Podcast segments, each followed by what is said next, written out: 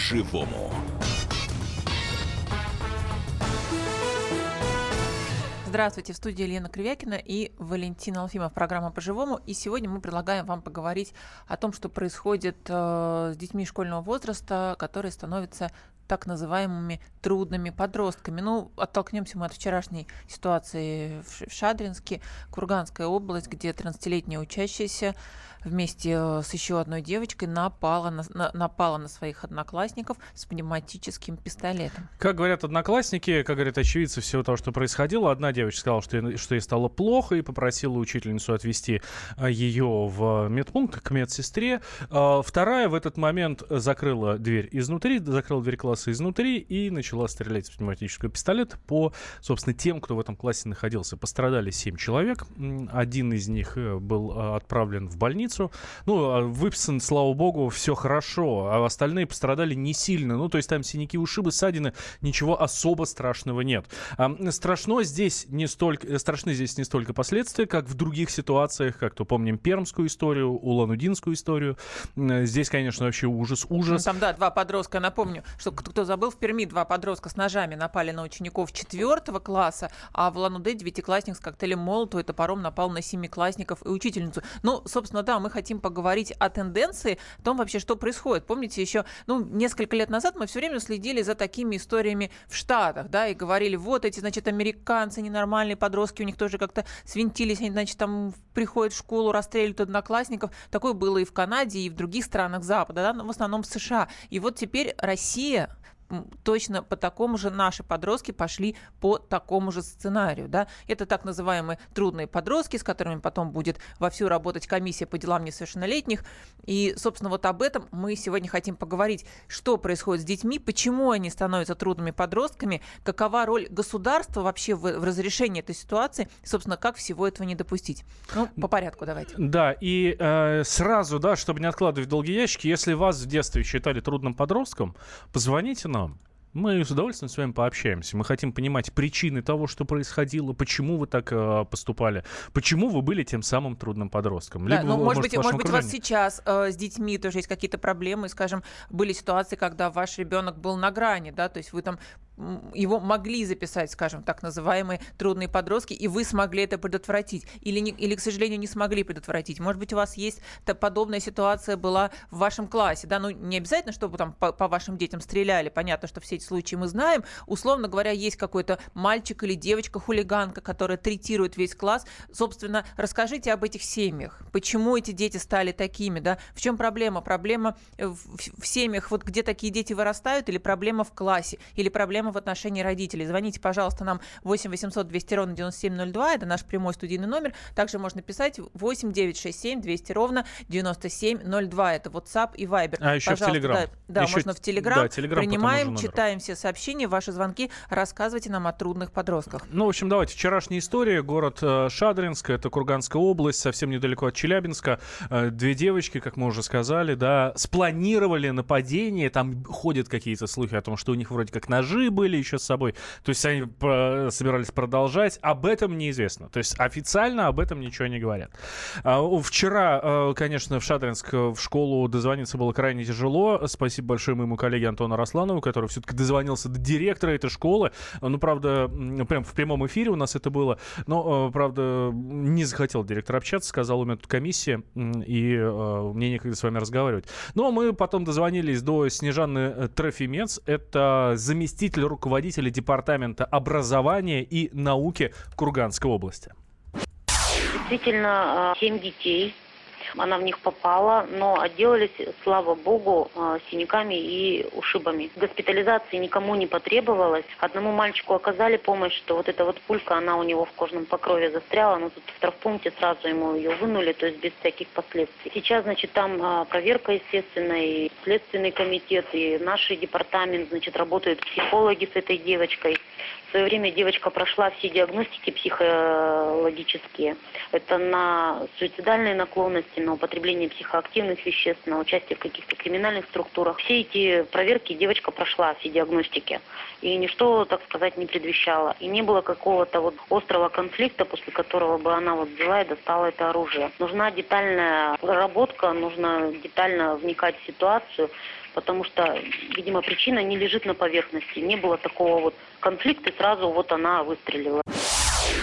Это была Снежана Трофимец, заместитель руководителя Департамента образования и науки Курганской области. Ключевые слова. Ключевые слова. В свое время она прошла все проверки, все диагностики на и психологические тесты, и на, там, со, на то, состоит она в каких-то криминальных там э, группах да, там, да, или вот еще что-то. И самое... ничего не предвещало да, беды. Ну, смотри, что самое интересное, ты вот это сейчас, сейчас говоришь, да? То есть, получается, ребенок подавал какие-то сигналы, что он может какой-то проявить, ну, возможно, ну, не может проявить, скажем, тяжелое поведение, да, тем не менее, значит, были какие-то звоночки, что заставило девочку отправить на психологическую экспертизу. И накануне вот этого происшествия папа подарил девочке пневматический пистолет. Ну... То есть, понимаете, родители знали, что у ребенка какие-то, возможно, есть психологические проблемы, возможно, ее травили одноклассники, мы не знаем, возможно, еще какие-то были сложные моменты, ничего не знаем, да. Тем не менее, родители дарят пневматический пистолет ребенку, и она идет и расстреливает семерых детей.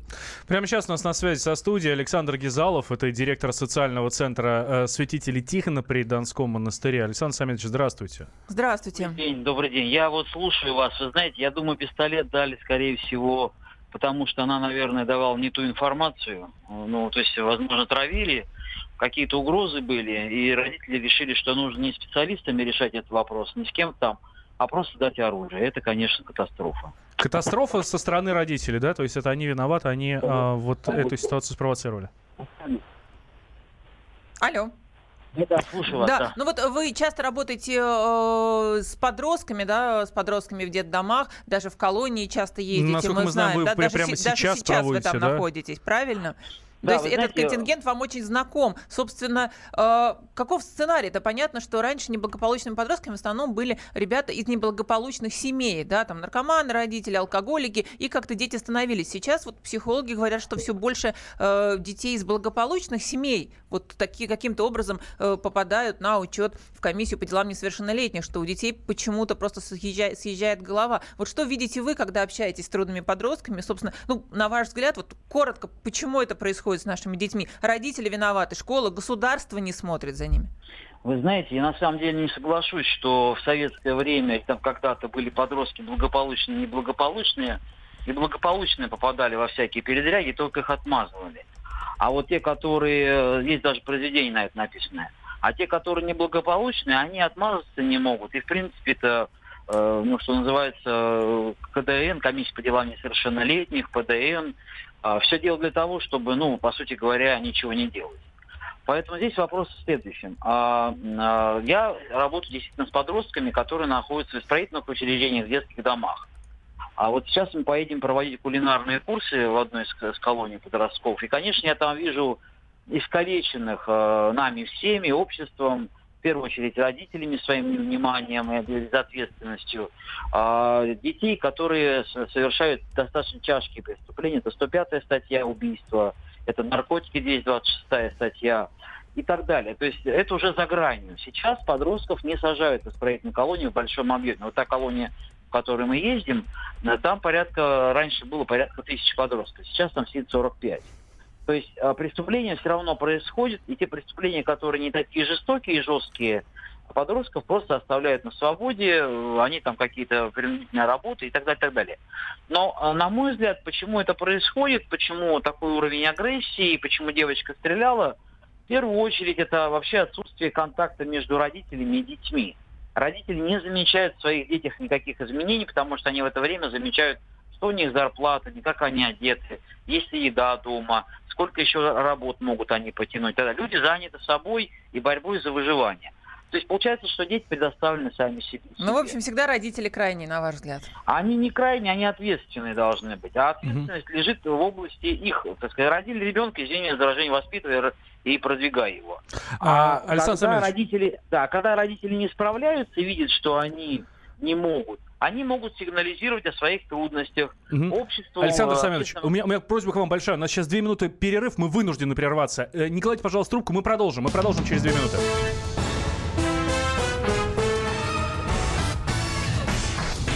По-живому. Здравствуйте, друзья! Это новая программа на радио «Комсомольская правда», которая называется «Подзарядка». С вами Вероника Борисенкова. И Сергей Краснов. Подзарядка – это заряд самой необходимой информации для того, чтобы начать новый день вместе с нами. Мы работаем по будням с 7 до 11 по московскому времени. На подзарядку становись.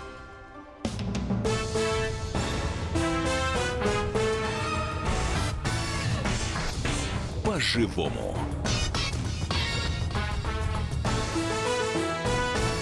В студии Лена Кривякина и Валентин Алфимов. Мы продолжаем говорить о так называемых трудных подростках, о детях, которые в какой-то момент срываются, начинают стрелять по своим одноклассникам или вытворять просто какие-то другие очень сложные для других вещи становятся трудными. У нас на связи Александр Гизалов, директор социального центра святителя Тихона при Донском монастыре. Александр Самедович, здравствуйте еще раз. Еще раз. Вы знаете, я вот сейчас слушаю, вы знаете, трудных подростков не бывает. На самом деле они просто, им трудно. В чем трудность? В том, что они ищут себя, они себя пытаются куда-то встроить.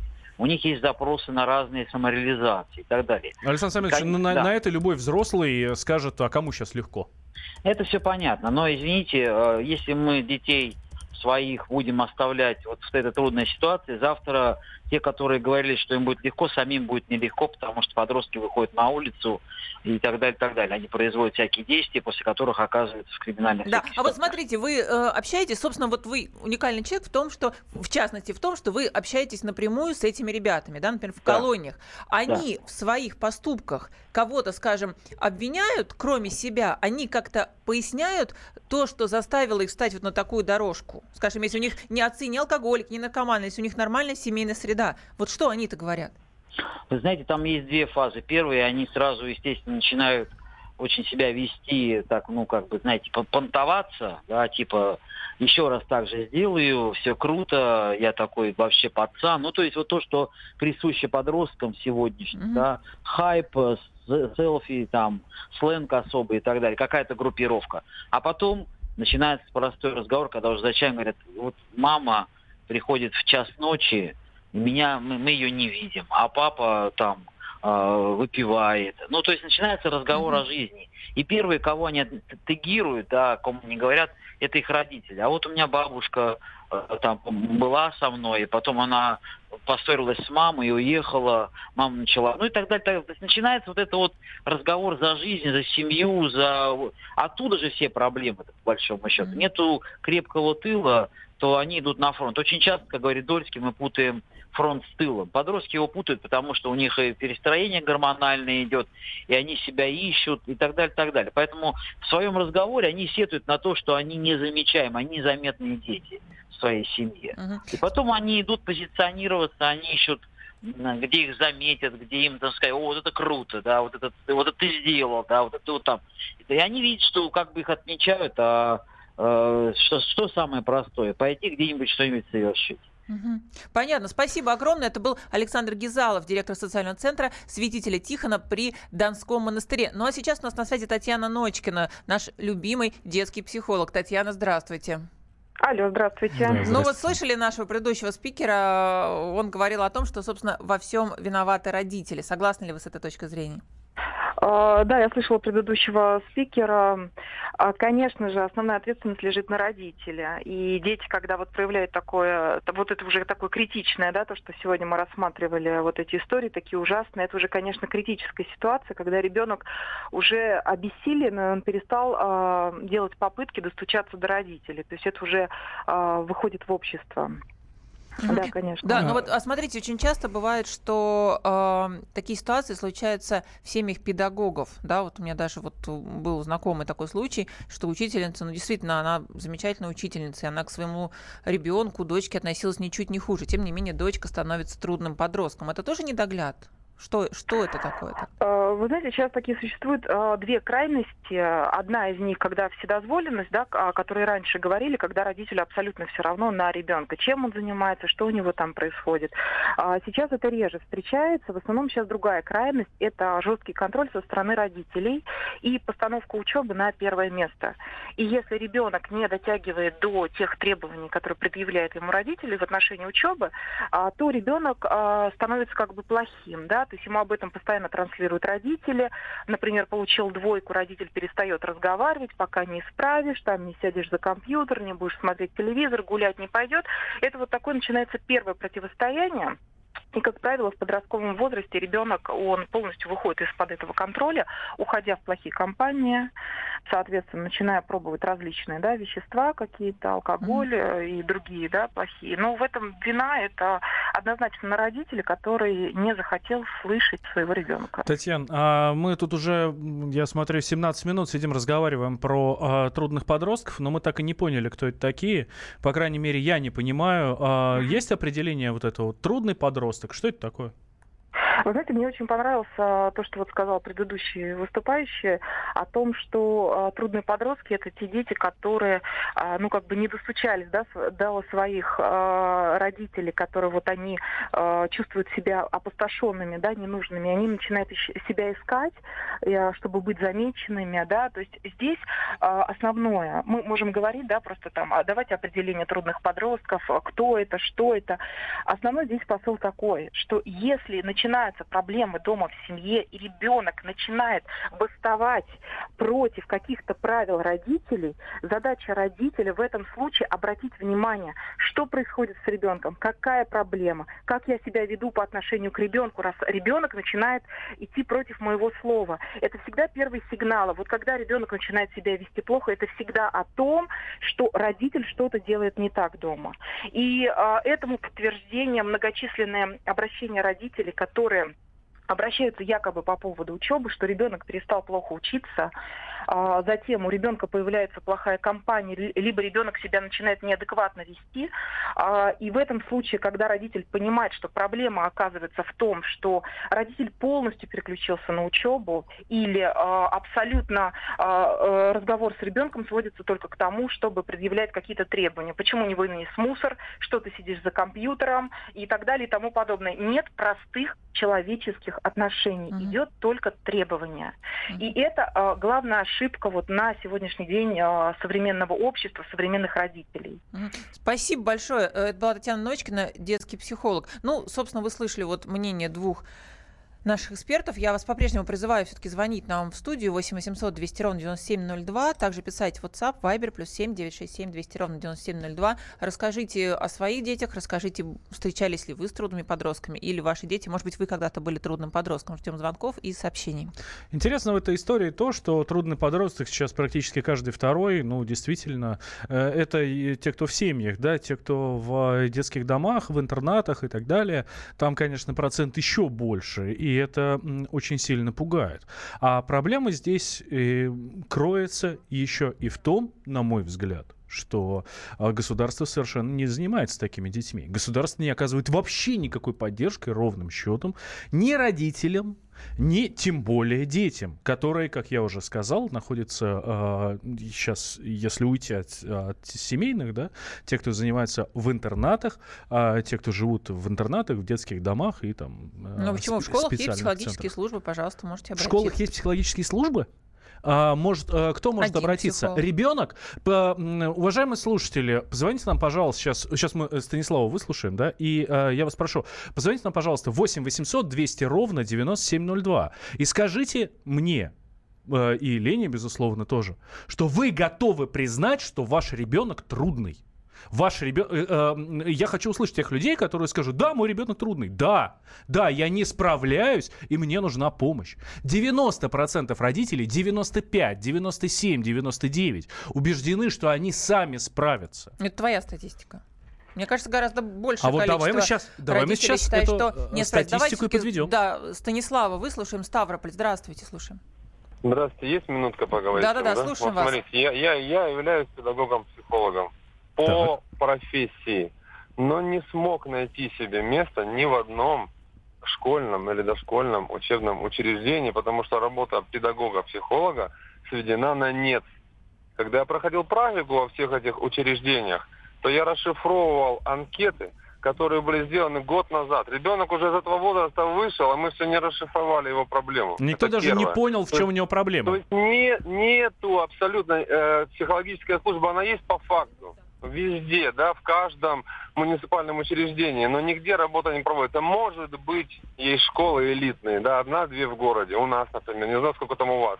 Второе, что хотел сказать, обратите внимание, когда произошли, выс... Э, когда произошли расстрелы в США, то дети, которые остались живы, они рассказывали об этом с улыбкой на лице. То есть я так понял, что у них уже такая стадия, что они как на войну идут каждый день. Ну, может, это а постшоковое все-таки а было состояние, вряд ли уж каждый. Да. А? Может быть, это было по состоянию а, шока у детей, ну, да. смотрите, вот, вот до такой степени будет доходить. А, а у тебя сколько ходок было в школу? Я сходил 300 раз, а ты, а ты 150. О, ё там, при моей памяти стреляли уже 5 раз.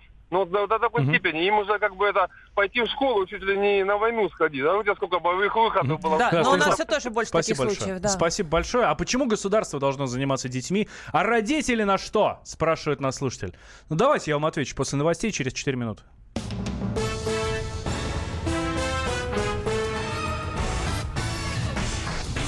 По-живому.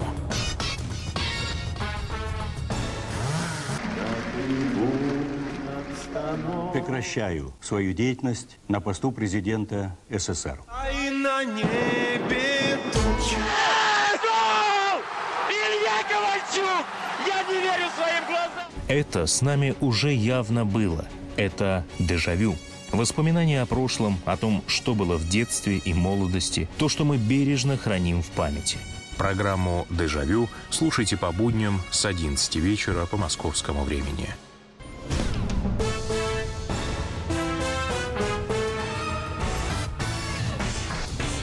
По-живому. Студии Лена Кривякина и Валентин Алфимов. Мы продолжаем обсуждать воспитание трудных подростков. Справляется ли с этим государство и справляются ли с этим родители? Ну вот нам вопрос задали мне, я так понимаю, да, после того, как я сказал, что государство этим совершенно не занимается. А почему государство должно заниматься детьми, а родители на что? А ровно потому, что государству в первую очередь нужно, чтобы дети росли нормальными детьми, а не валили друг друга в школе. Для того, чтобы э, вырастало поколение, для того, чтобы э, растить, простить, простить говорить за бедность речи солдат, которые будут биться на благо Родины. Не в прямом смысле слова солдат, нет, а ученых, а математиков, а гуманитариев, преподавателей, опять же, военных в какой-то степени. Это нужно в первую очередь государству. Вот и все. И я абсолютно убежден, что никто ничего для этого не делает. Посмотрите, у нас десятки тысяч детей в детских домах. В каких э, условиях они содержатся? Кто с ними занимается и чем вообще занимается? При том, что это сотни, ну, там, это десятки тысяч э, детей, которые могут стать великими учеными. Создайте им условия. Почему у нас в, интер, э, в э, пансионат э, для благородных девиц берут э, там детей военных, там дочек генералов э, или там полковников, каких-то еще там э, высших чиновников и так далее. Почему эти дети недостойны? Да отправьте вы их в этот пансионат, отправьте вы их в этот интернат на базе детского дома. Сделайте. Подожди, то есть мы, ты предлагаешь, ты сейчас такой вообще какой-то говоришь, ну, на мой взгляд, абсолютно крамольную вещь. Ты сейчас призываешь забрать детей из семей. Нам вот только что психологи, эксперт Александр Гизалов говорил, что не хватает родительского тепла и родительского внимания, а ты говоришь, давай государство создаст систему, и мы, значит, в эту Если... систему детей Лен... погрузим. Я предлагаю я, Яну Латратову все-таки выслушать, а потом да, мы с тобой а я, я сейчас отвечу на твои да? слова, чтобы э, никто не упрекал меня в том, что я предлагаю забирать детей из семей. Нет, я только что говорил про десятки тысяч детей, которые находятся в детских домах, в интернатах, которых насилуют, которые учатся воровать и так, ничего может, мы найдем больше. их родителей все-таки, которые потом возьмут ответственность на себя за этих детей. Я все-таки предлагаю, у нас на связи Яна Лантратова, ответственный секретарь Совета по правам человека при президенте. Э, Яна Валерьевна, здравствуйте. Здравствуйте. Ну, собственно, вот расскажите, пожалуйста, как государство работает с трудными подростками, и на ваш взгляд, государство справляется со своей функцией? А, вы знаете, ну, прежде всего хочу сказать, что а, а, где-то год назад впервые мы в рамках Совета прав человека подняли тему проблемы вовлечения детей и подростков, которые оказались в трудной жизненной ситуации, различные криминальные субкультуры. Когда мы, а, исполняя поручения президента, ездили по регионам, встречались с людьми, принимали граждан, вот впервые столкнулись с такой достаточно страшным явлением. Сначала в регионах Сибири, а потом так получилось, что мы проехали по более чем уже там 49 регионам России, посещали тюрьмы, СИЗО, спецшколы. И столкнулись с явлением, когда детей, которые э, порой либо из э, многодетных малообеспеченных семей или дети из интернатов, и вовлекают в различные криминальные субкультуры, и там заставляют ну, в некоторых случаях сдавать на так называемый общак, для криминального мира. А если ребенок не хочет или не может, он переходит в разряд опущенных. Это отдельно парты, отдельно посуд, над ним издеваются. А, и вот э, мы видели целые тенденции, проблемы, которые есть. Потому что когда ребенок совершает правонарушение или преступление, он попадает в СИЗО, спецшколу, там, колонию, в зависимости от нарушения, попадает туда, и порой в ряде учреждений мы видим процесс либо заражение еще больше криминальной субкультурой, либо следующий процесс, что даже если учреждение хорошее, даже если педагоги там действительно умеют работать с этими детьми, то а, срок пребывания заканчивается, и далее ребенок выходит из этого учреждения. И дальше он возвращается в ту же среду, откуда пришел. А программы какой-то эффективной такой ресоциализации этих детей, постинтернатного сопровождения, если можно так сказать, у нас, к сожалению, пока вот эффективного нет. Выход, вы, вы какой выход видите из этой ситуации? А, тогда, тогда мы обратились к президенту, он а, издал указ, а, поручение президента о межведомственной рабочей группе на базе Министерства образования и курирования МВД. И вот была создана такая межведомственная группа. Вы знаете, вот за этот период времени а, мы а, приглашали в эту рабочую группу достаточно много экспертов. Мы отдельно разделили проблему на две составляющих. Это те дети, которые еще не вовлекаются в эту среду, но могут вовлечь. То есть профилактика работы с детьми. И вторая проблема – это вытащить детей из этого явления. И вот за этот период времени были а, разработаны Э, экспертами, профессионалами целая программа. То есть некой такой концепции системы а, по профилактике правонарушений и а, вовлечения подростков. И а что я хочу сказать, действительно все эксперты а, отмечают, как и наши а, там предыдущие коллеги говорили о том, что есть проблема, когда родитель очень серьезно занят.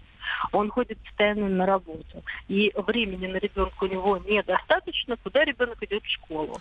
Школа, ну, в школах есть сейчас свои проблемы. Вы понимаете, что... Э, да и учителей, я вот часто общаюсь с преподавателями, они говорят, что их нагружают таким количеством отчетности, объемов, там, а, э, что порой, ну, они этим очень сильно загружены, и там много говорится, что нет воспитательной функции. Куда ребенок идет? Он идет... Понятно, он идет в группировку. Спасибо большое, Ян Валерьевна. И важно, я прошу прощения, важный, важный один момент.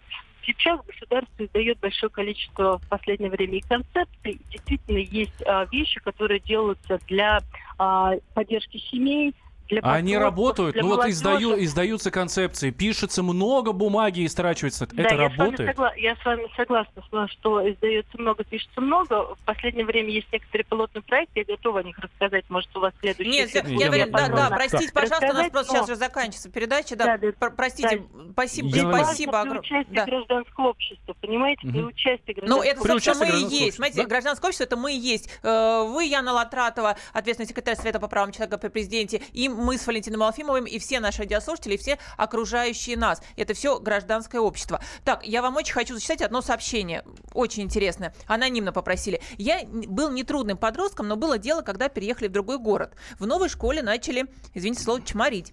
Сдать, сдать, э, дачи сдать, э, сдачи дать не мог, так как побьют толпой. Рассказать никому не мог, так как объявят стукачом и будет еще хуже. На каникулах поехал в деревню, взял там сломанный макет обреза и привез в город. Показал одному однокласснику, тот, конечно же, всем рассказал. Чморить перестали на следующий день. Через год обрез выкинул в реку. Вот, собственно, вот смотрите, какая интересная история, да? Тут, тут, тут человек просто испугал, да? Испугал да. тех, кто его обижал. А есть ребята, вот ребята в Перми, да, или в Шадринске, которые э, не просто пригрозили, дерев... да? У которых, которых нет деревни, и там нет макета обреза. Да, они просто взяли пневматику и пошли полить по одноклассникам. Вот, вот собственно, смотрите, какая интересная история. Видно прям сценарий, в том числе, как это происходит. Ну и плюс родители, и плюс невнимание школы, то, о чем говорили наши эксперты. У нас звонок. Александр, Александр Новосибирск, здравствуйте. Да, здравствуйте. Вы знаете, у меня есть мнение, что, ладно, государство не то чтобы не участвует в воспитании, оно уже стало мешать. Потому что педагоги очень сильно ограничены в своих возможностях. Вот буквально сегодня был новосибирский эфир «Комсомольская правда». У нас преследуют одного директора по наговору, что он, видите ли, бьет учеников и так далее. Понимаете, у учителя нет даже, даже когда он хочет, у него уже нет маневра. Он не может за руку схватить, за шкирку и так далее. Да, да, э, понимаете, мы сейчас немножко о другой стороне. Мы сейчас все-таки о детях, о защите учителей в другой программе поговорим. Еще одно сообщение хочу зачитать. Э, когда с сыном были проблемы, мы обращались везде, куда только возможно, к психологам, психиатру и так далее. Нам нигде не помогли. И в чем мы виноваты? За что наказывать родителей? Вот ну, именно об этом о, я чем, говорю. да, Валентина говорил. Да. Вот именно об этом я и говорю, что государство не занимается ничем. А вот э, то, о чем ты говоришь, то, что ты услышал в моих словах, Лен, что надо забирать uh-huh. детей из семей. Нет, не надо забирать детей из семей. Просто должна быть такая система, как, ну, простите, господи, я возвращаюсь там куда-то в советские времена, когда были ясли, когда с года можно было ребенка отдать э, воспитателям, которые нормальные, адекватные, которые не будут твоего ребенка насиловать и чморить, как э, пишут нам. И как мы знаем, десятки Но это, кстати, сообщение было из советского времени, так что в советские времена тоже было разное. Ну, нельзя сказать, что власти совсем не реагируют. В правительстве создали межведомственную группу по профилактике пресутности среди подростков. Ну, чем посидят, кончится, позаседают, чем поговорят. Да, а, и, в, или у себя в резюме те, кто там будет, уча- кто будет участвовать, напишут, что участник межведомственной рабочей группы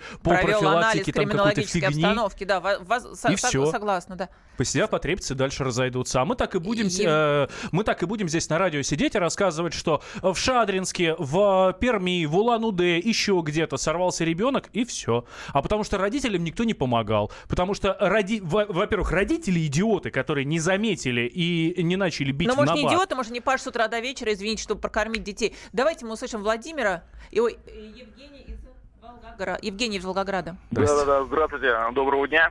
Добрый. Вот, а, вы правильно говорите, что сейчас нет воспитания в плане поддержки от государства. Раньше было участкового на районе, даже вот я скажу свое, мне 32 года, я знал своего участкового, он как бы а, был дядя Валера, которого вы все уважали, все знали.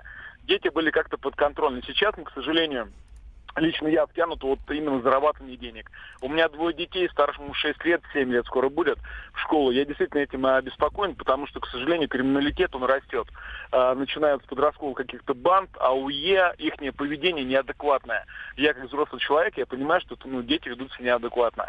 И правильно вы затронули на тот момент, у нас много детей в детских домах. И правильно вот сейчас ведущий, прошу прощения, не знаю, как вас зовут, да, вы правильно сказали, это будущие солдаты, ученые, дайте им этот вектор развития. Мы можем книжка Азазеля Акунина, вот замечательная. А наши дети это наше богатство. Не надо никакой нефти и всего остального. 30 лет это такой будет государственный аппарат, когда это действительно будут офицеры, это будут а, прекрасные женщины, будущие, будущие матеря, которые, я не знаю, будут учеными, врачами и остальными. Да, которые будут Толстого наизусть рассказывать, да, будут более чем образованные, заткнут за пояс любого. Утопия, там, ребята, утопия, ну давайте, давайте это вы верите. Да не утопия этим заниматься А надо. я все-таки верю а в слова нашего психолога Татьяны Ночкиной и э, нашего спикера Александра Гизалова, которые говорят родителям, обратите внимание на своих детей. Пожалуйста, не упустите, это очень тонкая грань. Видите какие-то проблемы, тащите к психологам, ищите деньги вот на это, зарабатывайте деньги, берегите детей, иначе возьмут пневматику и пойдут палить. Понимаете, очень действительно тонкая грань. Здесь очень важно, не бойтесь сами себе признаться, что у вас есть проблемы с ребенком. А, не слушается, ну ничего, я ему лишний раз влеплю и все. Нет, признайтесь себе, что есть проблемы с ребенком и попросите помощи. В этом ничего страшного нет. И если действительно просишь помощи, то, как правило, помогают. Валентин Алфимов, Елена Кривякина, программа «По-живому» на радио «Комсомольская правда». Спасибо, что сегодня были с нами. Мы любим наших детей.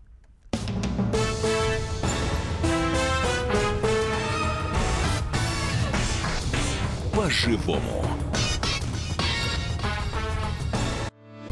Главное аналитическое шоу страны. Михаил Зинович Юрьев, Михаил Владимирович Леонтьев, Илья Савельев. Это главтема. Они знают, как надо. Мы несем свою миссию выработать мысль о том, как должно быть.